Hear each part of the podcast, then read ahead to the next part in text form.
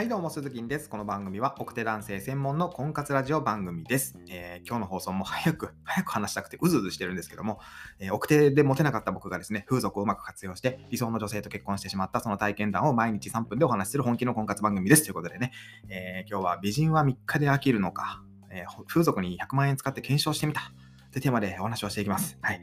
え僕はずっとですね、美人は3日で飽きるなんて嘘だと思っていました。だってね、ずっとこうモテなかったんで、僕にとって美人さんっていうのはもはや芸能人みたいな存在でですね、決して自分には手の届かない存在だとずっと思っていました。だから、飽きるなんて想像もつきませんし、こう、美人と付き合って3日で飽きる男出てこいこらと思っていたわけですね。でも、実際に美人さんが3日で飽きるのか、本当にね、飽きるのかめちゃくちゃ気になったので、試してみることにしたんですね。で僕の仮説が正しいのか否か、いざ検証ということでね、お伝えしていきたいと思います。えー、当時全くモテなかった僕がこの実験をするにはですね、少々問題があったんですね。えー、少々というか、まあ、大きな問題がありましたね。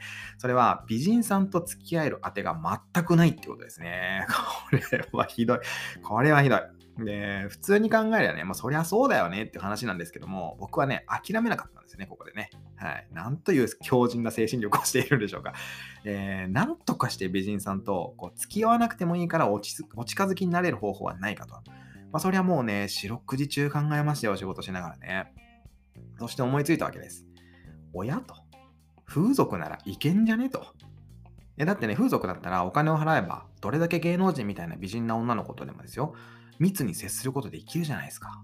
いや、こりゃ明暗だということで、僕は早速美人さんを探すわけですね。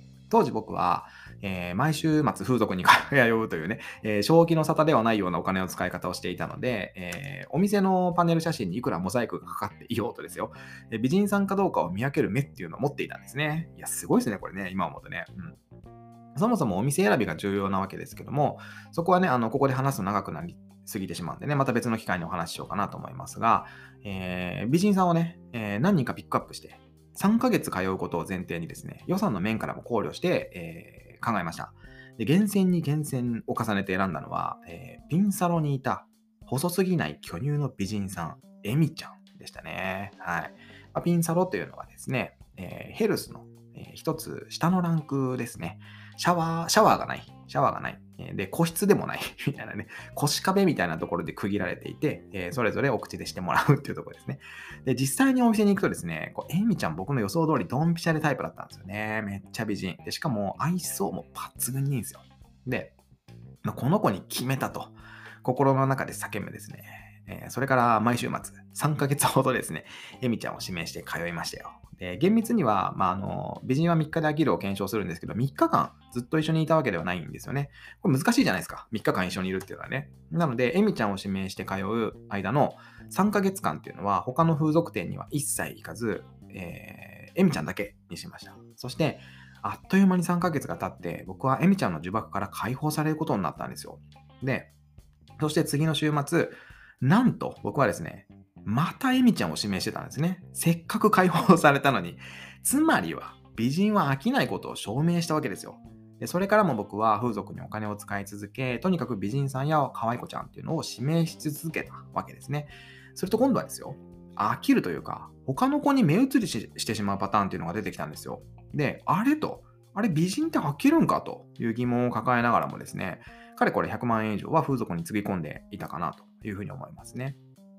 はい。で、えー、衝撃の検証結果なんですけども、えー、それは検証結果出ますよね。こんだけ頑張ったらね。で、僕の検証結果、結論はですね、ただの美人は3日で飽きると結論付けました。はい。ということで今日は、えー、美人は3日で本当に飽きるのか、風俗に100万円使って検証してみたというテーマでお話をさせていただきました。えー、長くなりそうなんで、明日は、え、ただの美人は3日で飽きるわけというテーマでお話をしていきます。また明日の放送でお耳にかかりましょう。バイバイ。